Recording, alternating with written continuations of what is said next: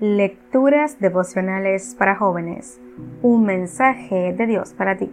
Cortesía del Departamento de Comunicaciones de la Iglesia Adventista del Séptimo Día de Gascue en Santo Domingo, capital de la República Dominicana, en la voz de Chacra Enríquez. Hoy, 21 de junio.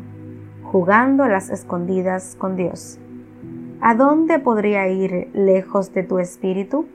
¿A dónde huiría lejos de tu presencia?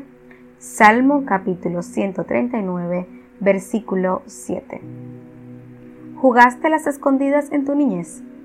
Todavía recuerdo la emoción que sentía mientras buscaba el escondite perfecto, donde nadie pudiera encontrarme. Lamentablemente, o afortunadamente debería decir, este juego no funciona con Dios. No podemos escondernos a nosotros mismos ni nuestras acciones de su presencia. Es normal que todos tengamos una parte oscura en nuestra vida que queremos mantener oculta. Pero mientras no expongamos ese aspecto de nuestra vida al poder de Dios, no podrá ser alcanzada por su luz. Si verdaderamente quieres ver el poder de Dios obrando en tu vida, entrégale todas tus debilidades Mientras más grande sea la debilidad, más grande será la manifestación del poder de Dios en tu vida.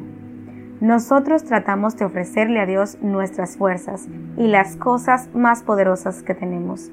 Pero en Zacarías capítulo 4 versículo 6, Dios dice, No será por la fuerza ni por ningún poder, sino por mi espíritu, dice el Señor Todopoderoso. Si pensamos que podemos lidiar con nuestros problemas y debilidades por nosotros mismos, Dios nos dirá, correcto, trate de hacer lo que puedas con tus propias fuerzas, pero no llegarás muy lejos. Pero cuando vamos a Dios y le pedimos su ayuda, Él nos dice, yo sé que eres débil, yo conozco tus limitaciones, pero no te preocupes, porque mi poder se perfecciona en la debilidad, mi gracia te basta. Aquel era su primer sábado en la iglesia como aspirante al ministerio. Estaba recién egresado de la Facultad de Teología. Se levantó frente a la congregación e introdujo su tema con una confesión. Quiero que sepan la verdad sobre mi vida. Fui a la escuela de teología para esconderme de las autoridades, Formaba parte de una banda de asaltantes.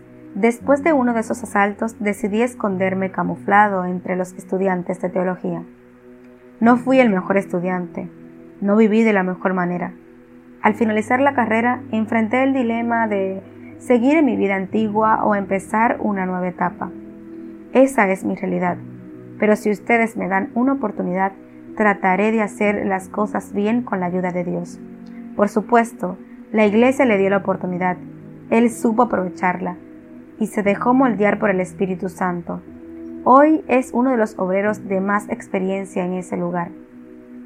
No sabes de lo que enfrentarás esta semana, pero hoy Dios te dice, yo estoy contigo, mi poder sobrepasará cualquier debilidad que enfrentes, solo procura no esconderte de mí.